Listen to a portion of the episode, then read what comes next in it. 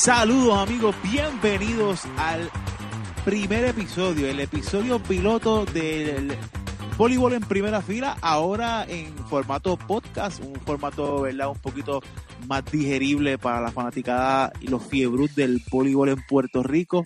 Eh, mi nombre es Javi Rivera y vamos a estar con ustedes aquí trayéndole el, el análisis y la discusión acerca de los temas del voleibol profesional, tanto en la rama masculina como en la rama femenina. Como siempre me acompaña mi compañero de mil batallas, Daniel Tito Portera, que estamos aquí nuevamente inventándonos, Tito. ¿Qué, está pasando?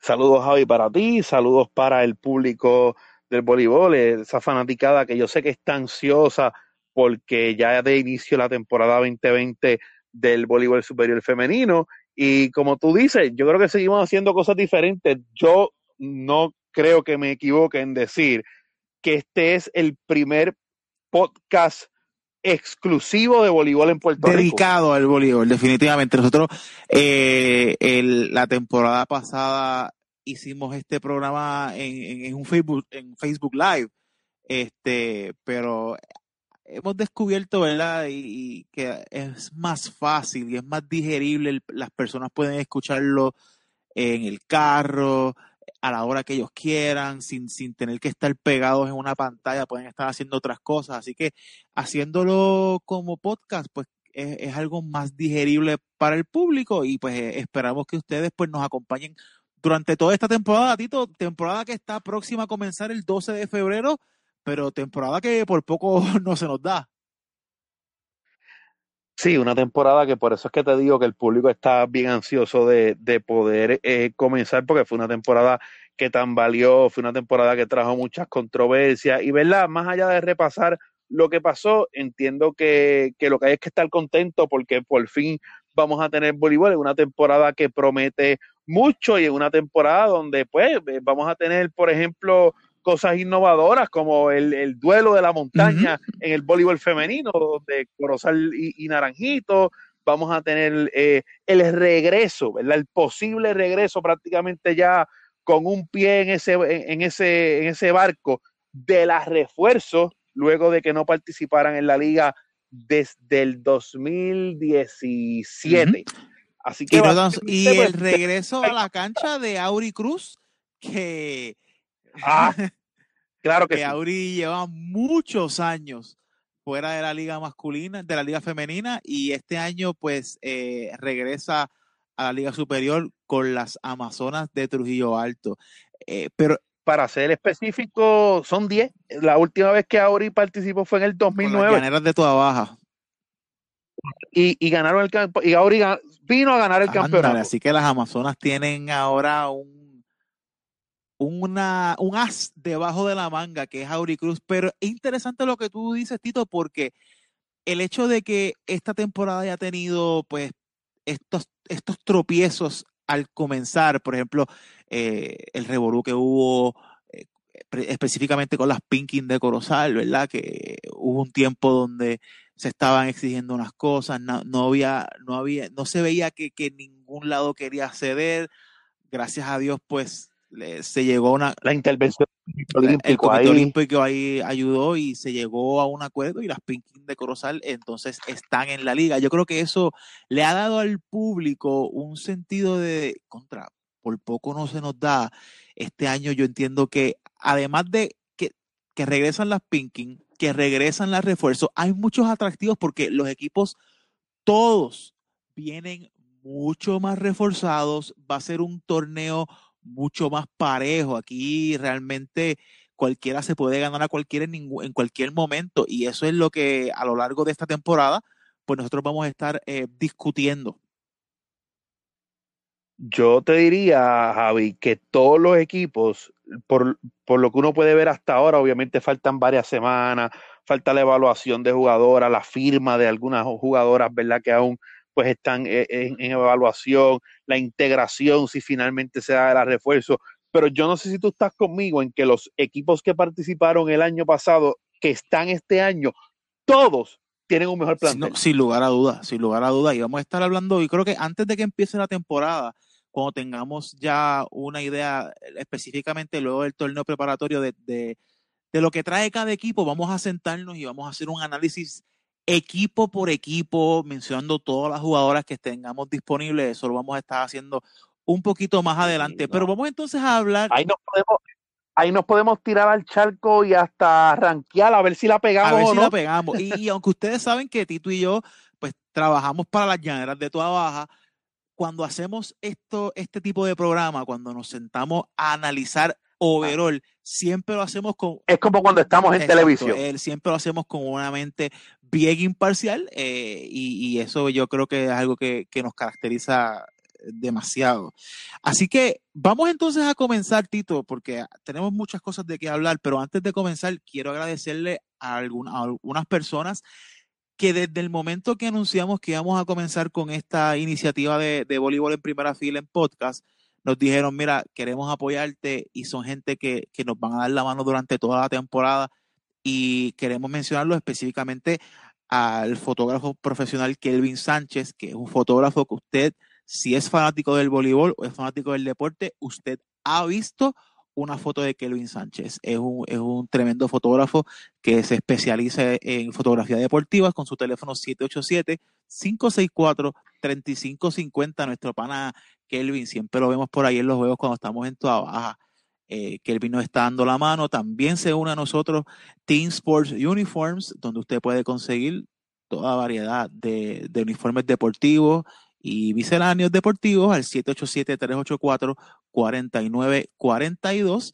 Esa es Maribel Agosto de Team Sports Uniforms y eh, Eliezer Rivera, Elegant DJ, sonido eh, espectacular para cualquier actividad. Te puedes comunicar con Eliezer al 787-553-6427. Tito, esos son, ¿verdad? Las personas que, eh, aún empezando, este es nuestro primer episodio piloto y ya estas personas dijeron, miren, vamos a darle la mano.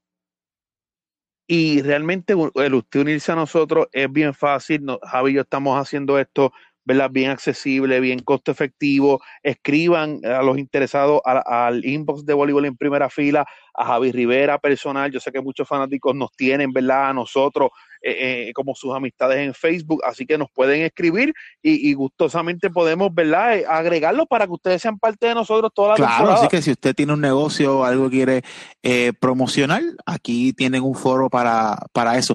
Vamos a tener también a lo largo de, de esta temporada, no tan solo Tito y yo vamos a estar hablando sobre la temporada, queremos traer invitados, ¿verdad? Ya sean coaches, ya sean jugadoras, ya sean personalidades del deporte que, que, que son conocidos.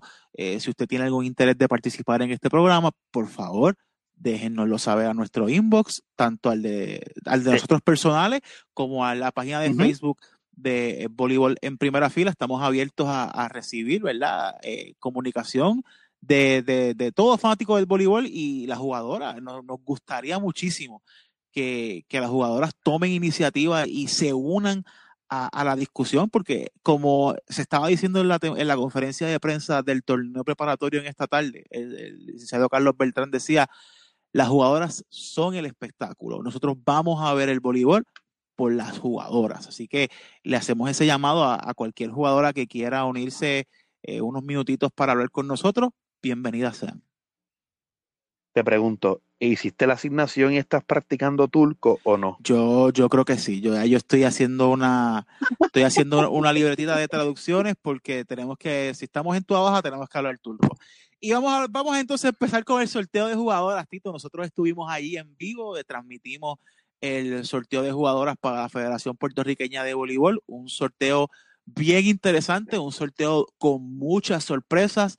Eh, no vamos a irnos round por round analizando cada pick, pero en el overall, eh, ¿qué te pareció el, el, sorteo? Yo, yo, encuentro que aquí hubo eh, Juncos, hizo un excelente sorteo, tuvo muchísimas elecciones y, y, por eso es que Juncos es uno de los equipos que más fuerte yo veo camino la temporada y obviamente eh, las llaneras de Tua Baja con, con, el pick número uno y el pick número tres eh, hicieron dos buenas buenas elecciones con Shirley Florian y Oneida González.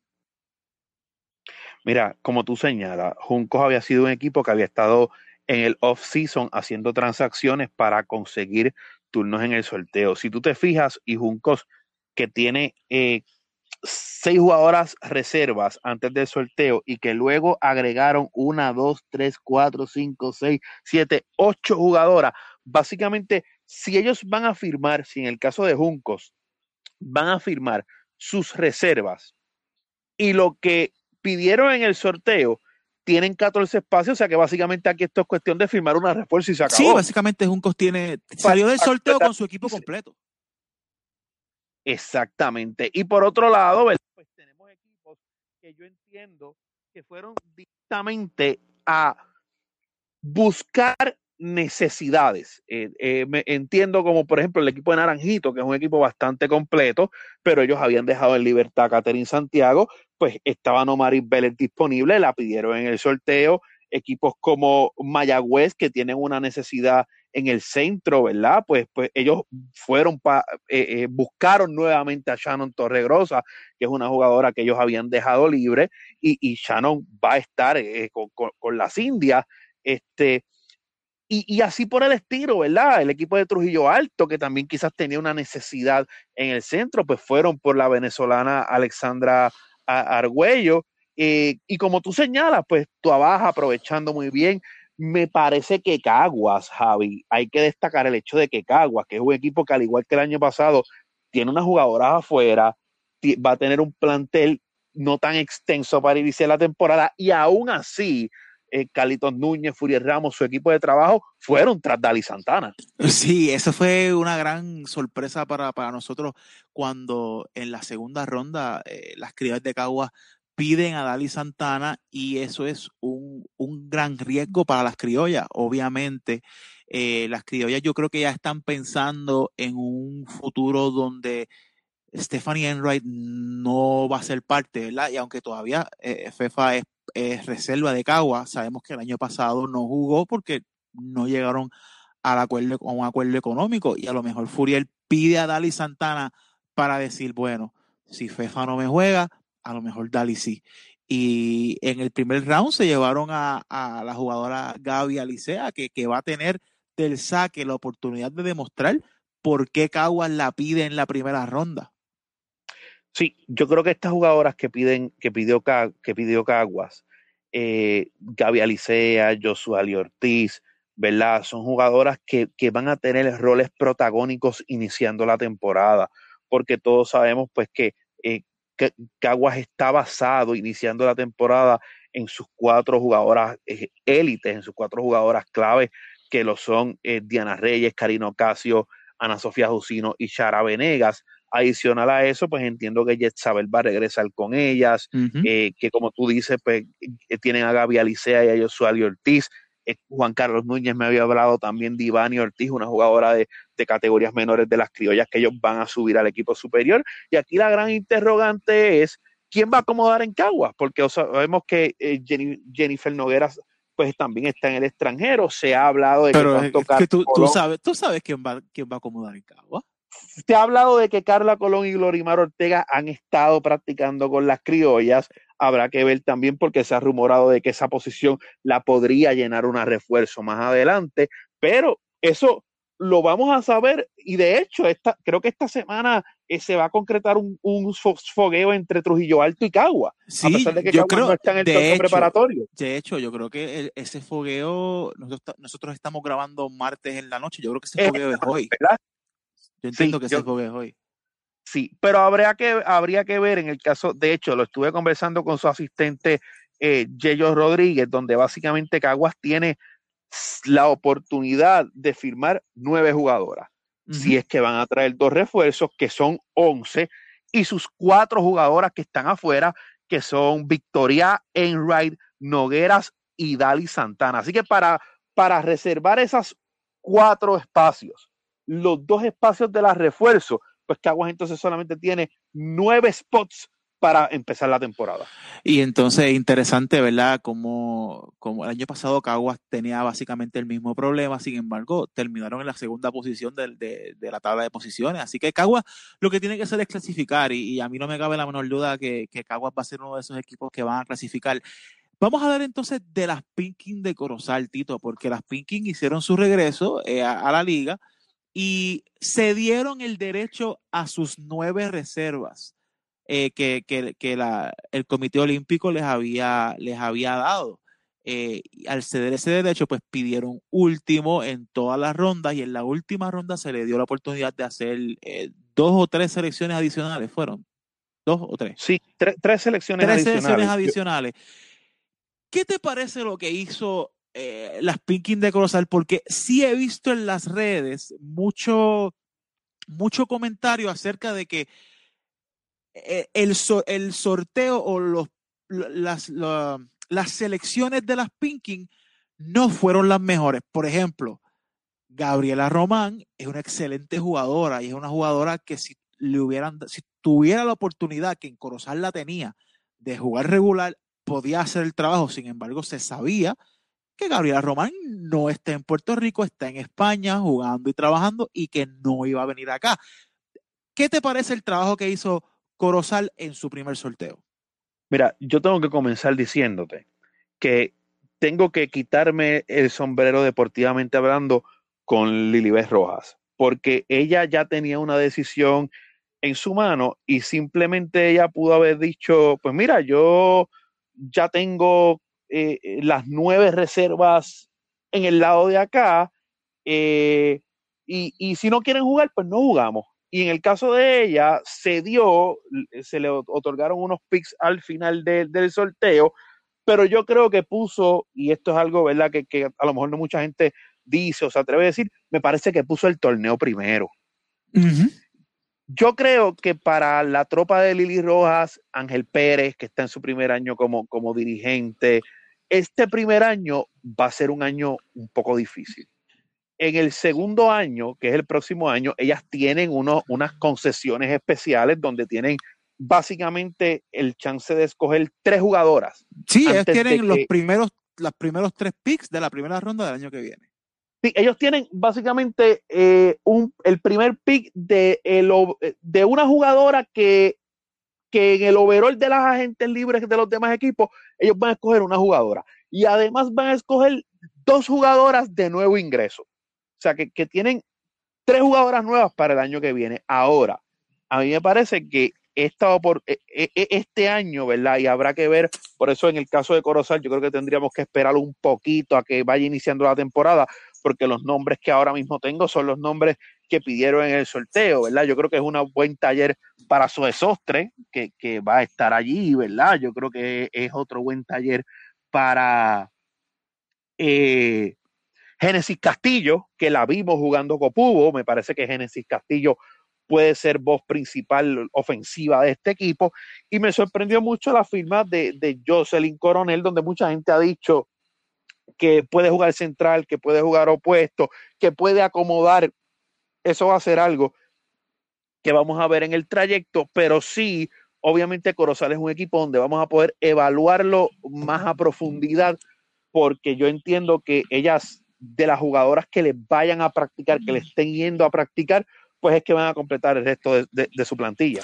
Definitivamente, así que eh, en all en all, ¿verdad? El, sorteo fue bien interesante, así que vamos a, a continuar con los temas. Eh, otro tema caliente que también puso en peligro, eh, no la temporada, la temporada ya se iba a jugar, pero sí a lo mejor la calidad o el nivel de juego de de los equipos, porque obviamente hay muchos equipos que sí se verían bien beneficiados de esto y es el tema de los refuerzos. Ya sabemos que la liga sí aprobó dos refuerzos por equipo, eh, pero eh, vino la Confederación Norseca y dijo, bueno, yo, aquí hay una deuda todavía que hasta que no se pague, no se le va a dar eh, autorización a los refuerzos de firmar con los equipos. No se les va a firmar la carta de transferencia.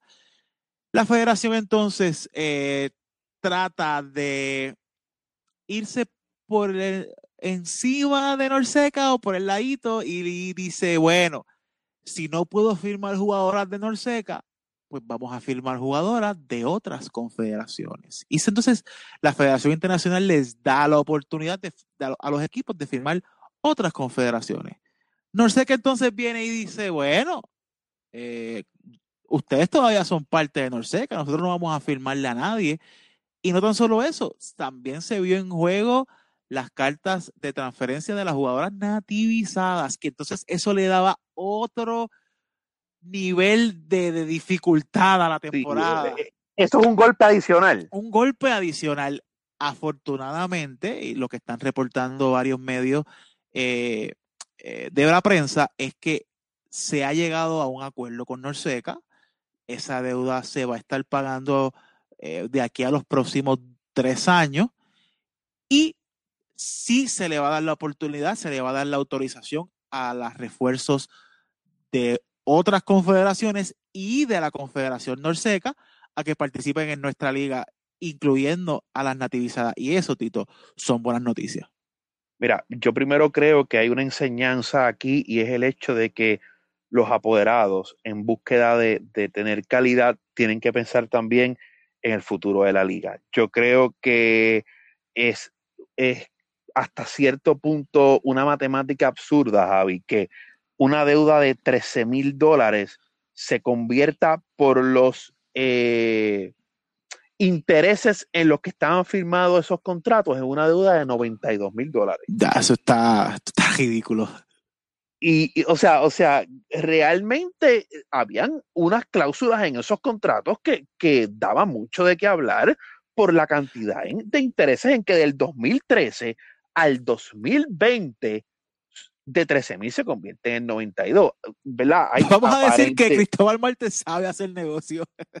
Sin duda alguna, sin duda alguna. Y entonces, y entonces, pues, ¿verdad? Yo, yo creo que, que, que debería servir de enseñanza, ¿no? Para que este tipo de situaciones, porque quizás usted piensa en el momento y piensa en el decir, no, no, no, este año yo voy a tener estas dos jugadoras de refuerzo y hago este negocio pero a largo plazo yo estoy seguro que el Corozal del 2013 no pensó en el futuro de la liga y hoy estamos básicamente pagando eh, lo, que tú ¿verdad? señalas. Este, gracias, entiendo a que se ha mencionado en varios medios y específicamente quiero mencionar a The Gondor, ¿verdad? que es un medio que, que usualmente reporta eh, muchas cosas, muchas cosas de voleibol ha reportado en la tarde de hoy que hay un preacuerdo, ¿verdad? Sabemos que Cristóbal Marta aceptó de que el pasado sábado, el doctor Trabanco y la división legal de la federación presentaron un acuerdo y aparentemente ese acuerdo ha sido avalado eh, por Norseca.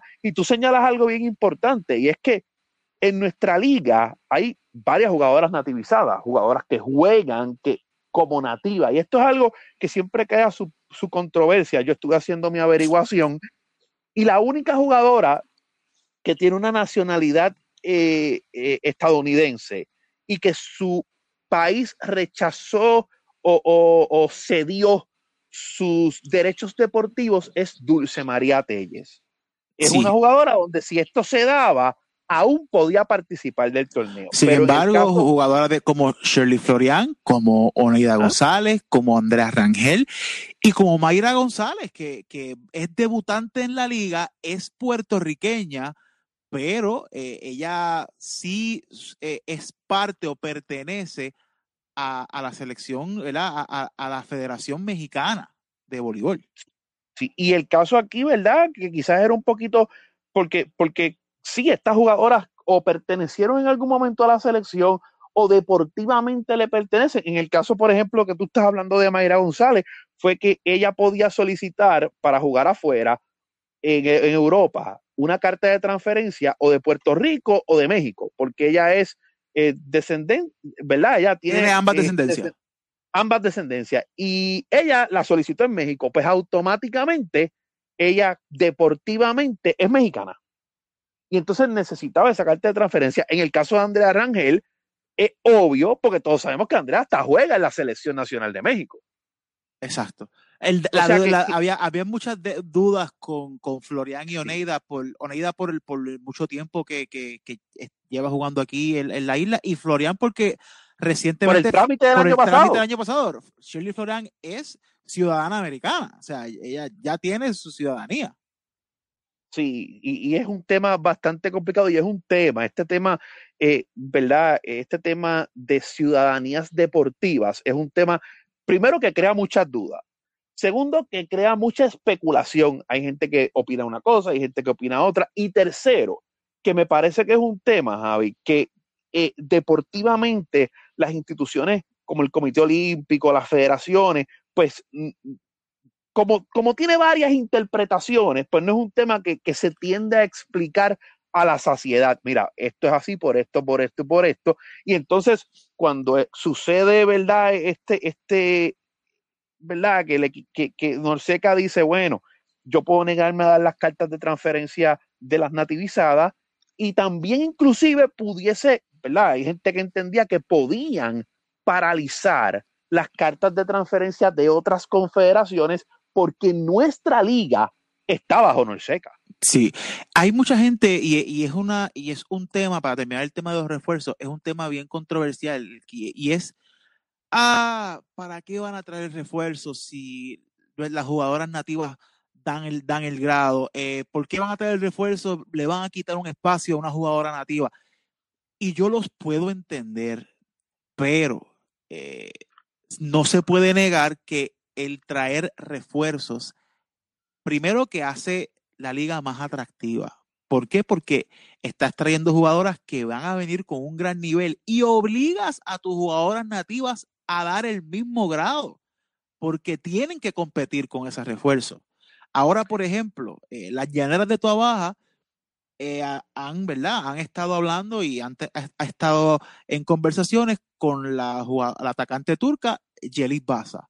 Yelis Baza no sabemos qué posición vaya a jugar en la llanera, ya sea esquina, ya sea ella, ella es opuesto, es natural, no sé qué posición la vayan a poner ahí, pero en la llanera hay mucho talento y, y como dijo el ingeniero Marcos Martínez en, en Crea la una competencia. hay una competencia y ella tiene que venir a ganarse la posición y así sería con todas.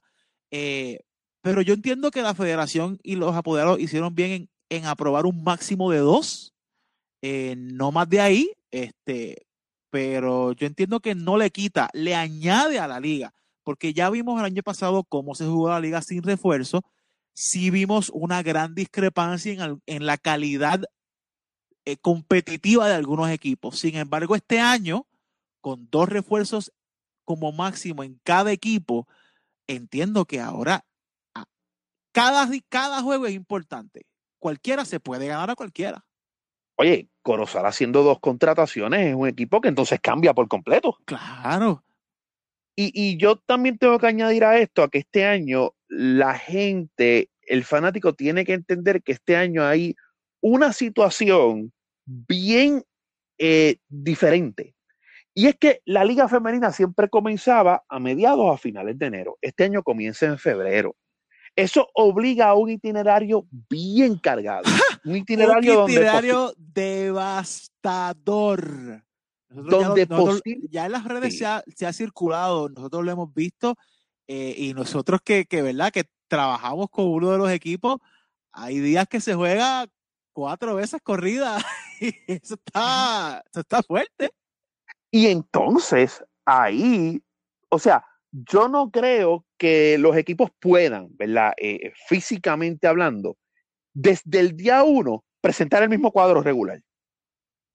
Sí, no, hay, hay, que, hay que darle variedad porque ahí se, se, presta para lesiones y todo lo demás. Alguien se va a lastimar, alguien se va a lastimar o alguien simplemente a final de temporada pues no va a estar en, en, en una óptima condición. Y entonces, como tú dices, el, el, tener las refuerzos, pues yo no creo, ¿verdad? Que las refuerzos, de hecho, tampoco pienso que por el, por el tiempo, sí yo creo que los equipos están haciendo sus gestiones, pero yo no creo que los equipos comiencen con las dos refuerzos, tal vez hay equipos que ni siquiera comiencen con refuerzos, uh -huh. tal vez hay equipos que comiencen con una y luego, eh, según las otras ligas, recuerden que, que además de la Liga de Puerto Rico, las otras ligas del mundo, todas las otras ligas están activas.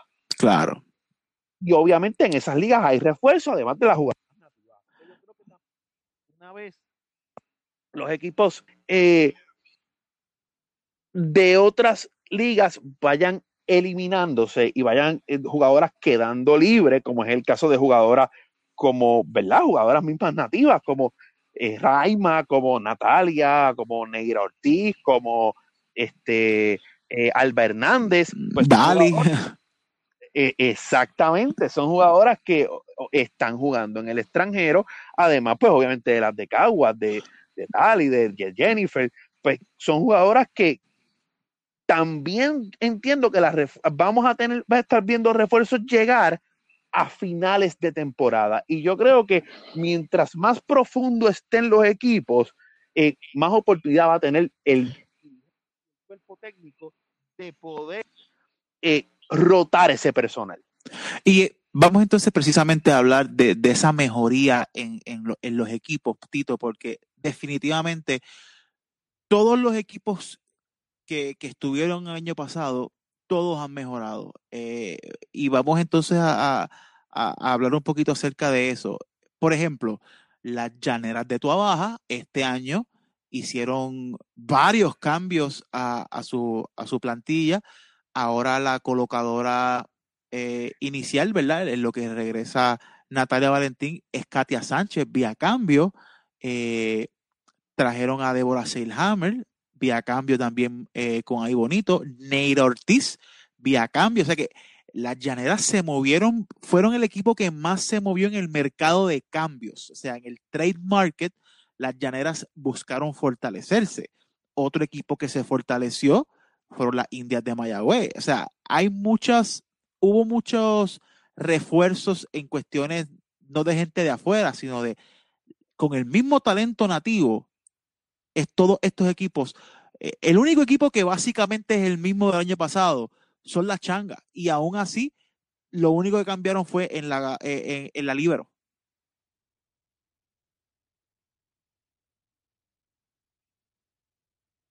Hello.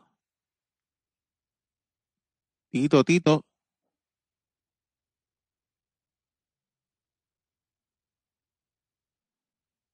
Estoy aquí. Te me fuiste por un momento. no, pero ya estamos de regreso. Te estaba hablando del cambio de Naranjito en el que Paola Rivera y Carola Viver pasan a Juncos por Jenselyn Morales y por Linda Morales. Y, por Linda Morales. Se me había olvidado ese cambio también. Claro que sí, claro que sí. pero, pero como tú dices, en, lo general, este equipo de Naranjito, en cuanto a sus puntas, Noami, Legna, Rangel, su colocadora Jenimar Santiago y Paola Rojas son jugadoras del año pasado y ellos, para poder, o sea, yo, yo creo que Naranjito no quería hacerlo, pero para poder reservar unas jugadoras tuvieron que dejar libre a Catherine y entonces aprovechan que no Maribeles está en el sorteo y van tras ella. Oye, y eso, ¿verdad? Sin restarle al talento de Catherine, que hizo un espectacular trabajo con las changas el año pasado, tener a Maris Vélez para las changas es un upgrade en, la posición.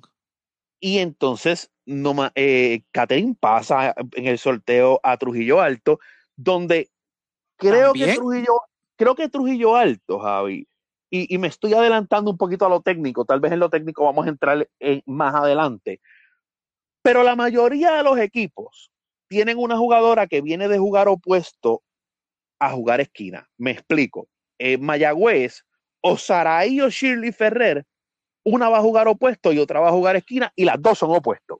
En el caso de Tuabaja, Génesis Collazo ha hecho un cambio de posición y de hace un tiempo para acá ella se está adaptando a su posición de esquina.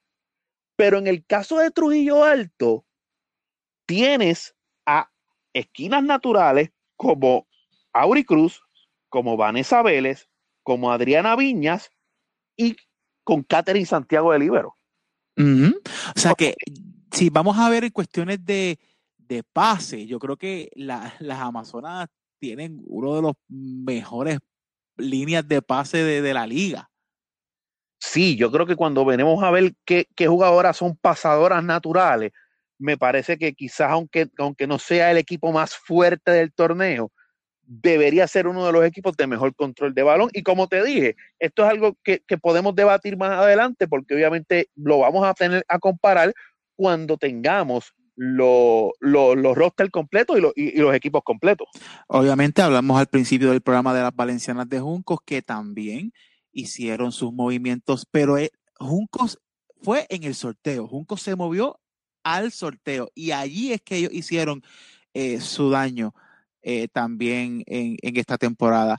Obviamente Corozal, pues no tenemos una base de comparación, Corozal es un equipo nuevo y aún, por eso es que Corozal no, no va a estar participando del torneo preparatorio, aún todavía Corozal está tratando de completar esas, esas gestiones de contratación de, de jugadoras. Obviamente las criollas son las criollas, son las pentacampeonas y Furiel no se queda atrás, Furiel busca la forma siempre de, de mejorar su equipo con lo que tiene para entonces cuando llega la postemporada que llegan los cañones grandes, pues entonces Cagua se convierte en otro equipo, pero ya vemos cómo se integra Glorimar Ortega, este, cómo se, se integra eh, la, las selecciones del sorteo. Así que usted, si alguien aquí está pensando que Caguas no tiene para llegar, usted está equivocado. Caguas tiene para llegar, siempre tiene para llegar. Sobre todo cuando tú has aprobado eh, o, o, estás a punto, ¿verdad? de tener la certeza de que vas a tener dos refuerzos. y sabemos que Furiel no va a traer dos refuerzos. a, a Caguas y a Corozal específicamente, esa implementación de las dos refuerzos las va a ayudar.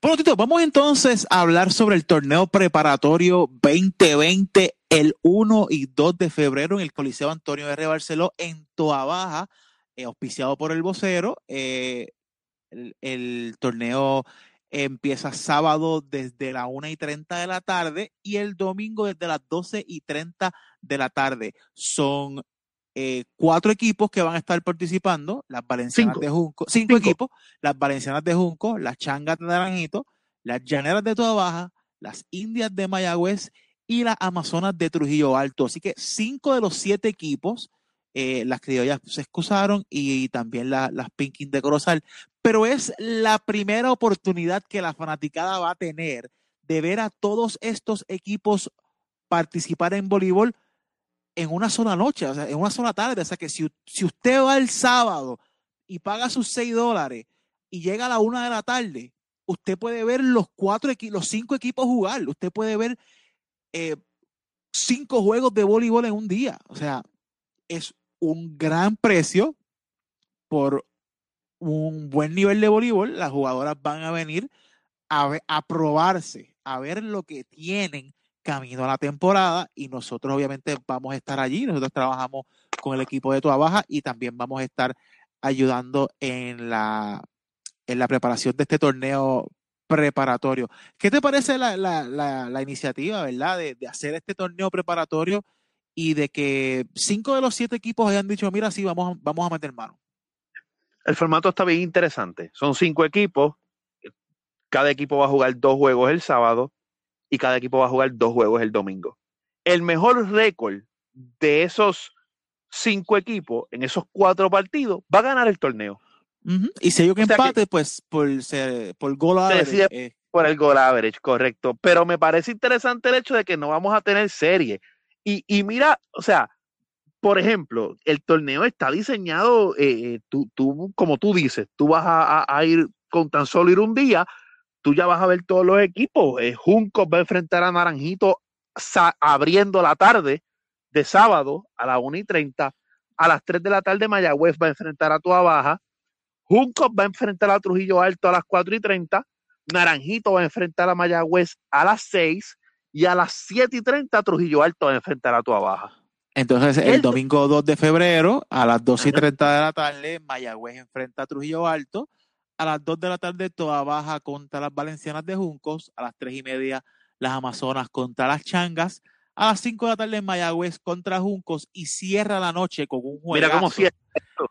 Toda baja contra Naranjito. Eso debe ser un juegazo el domingo 2 de febrero. Así que, fanático, usted lo que tiene es que darse cita el Antonio de Barceló tempranito y disfrutar de, de buen voleibol ese último partido eh, lo habrá puesto ahí de manera intencional el licenciado Carlos Beltrán. Con toda la intención. O sea, yo que eso es completamente intencionado por parte de Beltrán. Eh, lo que se recaude, o sea, usted vaya, usted aunque no sea fanático de tu baja, usted vaya y apoye a su equipo. ¿Por qué? Porque la entrada se divide eh, por, entre los cinco equipos. O sea, todos los equipos van a llevarse algo de, de, de, de la entrada. Así que con, el, con, el, con su dinero en el torneo preparatorio, usted está apoyando a su equipo de preferencia, no exclusivamente a las llaneras. Eso es algo que es importante recalcar. Sí, y, y, además de que te da la oportunidad de ver los equipos, de ver cómo se han ido reforzados, de ver a tu equipo. Yo creo que ambos días vamos a tener buenas asistencias, este, y, y vas a poder ver, o sea, eh, quién está con cada equipo. Yo sé que después sí. del sorteo, pues la gente se pregunta, mira, ¿quién está aquí? ¿Quién está acá? ¿Quién va a jugar aquí? ¿Quién va a jugar Oye, acá? Jugarán las refuerzos, eh, que, exacto, todas esas, todas esas preguntas. Eh, Todas esas ¿quieres, ver a. ¿Quieres ver a Auri Cruz jugar su primer juego en Puerto Rico con la liga? Lo vas a ver el sábado. Auri Sí. Cruz va a jugar el sábado. Veremos refuerzo, ve- veremos jugadoras extranjeras eh, que a lo mejor no sabemos llegar a tu baja el sábado y el domingo. Sorpresas, ¿verdad? Eso, y, eh, usted va a esos, a esos dos días para ser los primeros en enterarse de cómo están construidos esos equipos. Las únicas dos grandes intrigas, pues entonces van a ser Caguas y Corozal, que entonces se van a quedar para, la li- para comenzar la liga el 12 de Te febrero. tengo, te tengo, antes de que, de que nos despidamos, te tengo el, el breaking news de que no solamente Tua Baja tiene refuerzo en Puerto Rico, en el caso de Yelis Baza, sino que Naranjito también tiene ya en Puerto Rico a una jugadora recién graduada de la Universidad de Nuevo México, Tori Vieira. Así Eso- que, un jugador de Naranji- esquina. que- Naranjito también moviendo la ficha. Y, y, y especialmente en la esquina, esa jugadora de refuerzo tiene que ganarse la posición porque ¿a, a, a quién va a sentar? O sea, Legna está establecida, No- Noami está establecida eh, y, y esa jugadora de refuerzo, pues si quiere jugar en, en una de esas dos posiciones, va a venir a ganársela porque eh, ella, eh, ninguna de esas dos puntas son fácilmente sentables. Sí, yo, yo creo que aquí mm, en, en la esquina, el año pasado, eh, eh, Naranjito tenía el comodín de tener a Carola Bieber si, algún, si en algún momento la necesitaba. Este año tal vez no tienes esa jugadora y yo creo que, que con, el, con lo apretado del itinerario, yo creo que una refuerzo puede venir a hacer ese rol. Definitivamente. Así que, amigos fanáticos, con eso, ¿verdad? Cerramos esta edición de voleibol en primera fila, dándole las gracias a todos ustedes por estar con nosotros y específicamente, especialmente queremos agradecer nuevamente a esos, esas personas que nos dieron el sí desde el principio. Kelvin Sánchez, eh, fotógrafo profesional, 787-564-3550. Team Sports Uniforms, los consigues en Facebook y también al 787-384-4942 y Eliezer Rivera de Elegant DJ al 787-553-6427.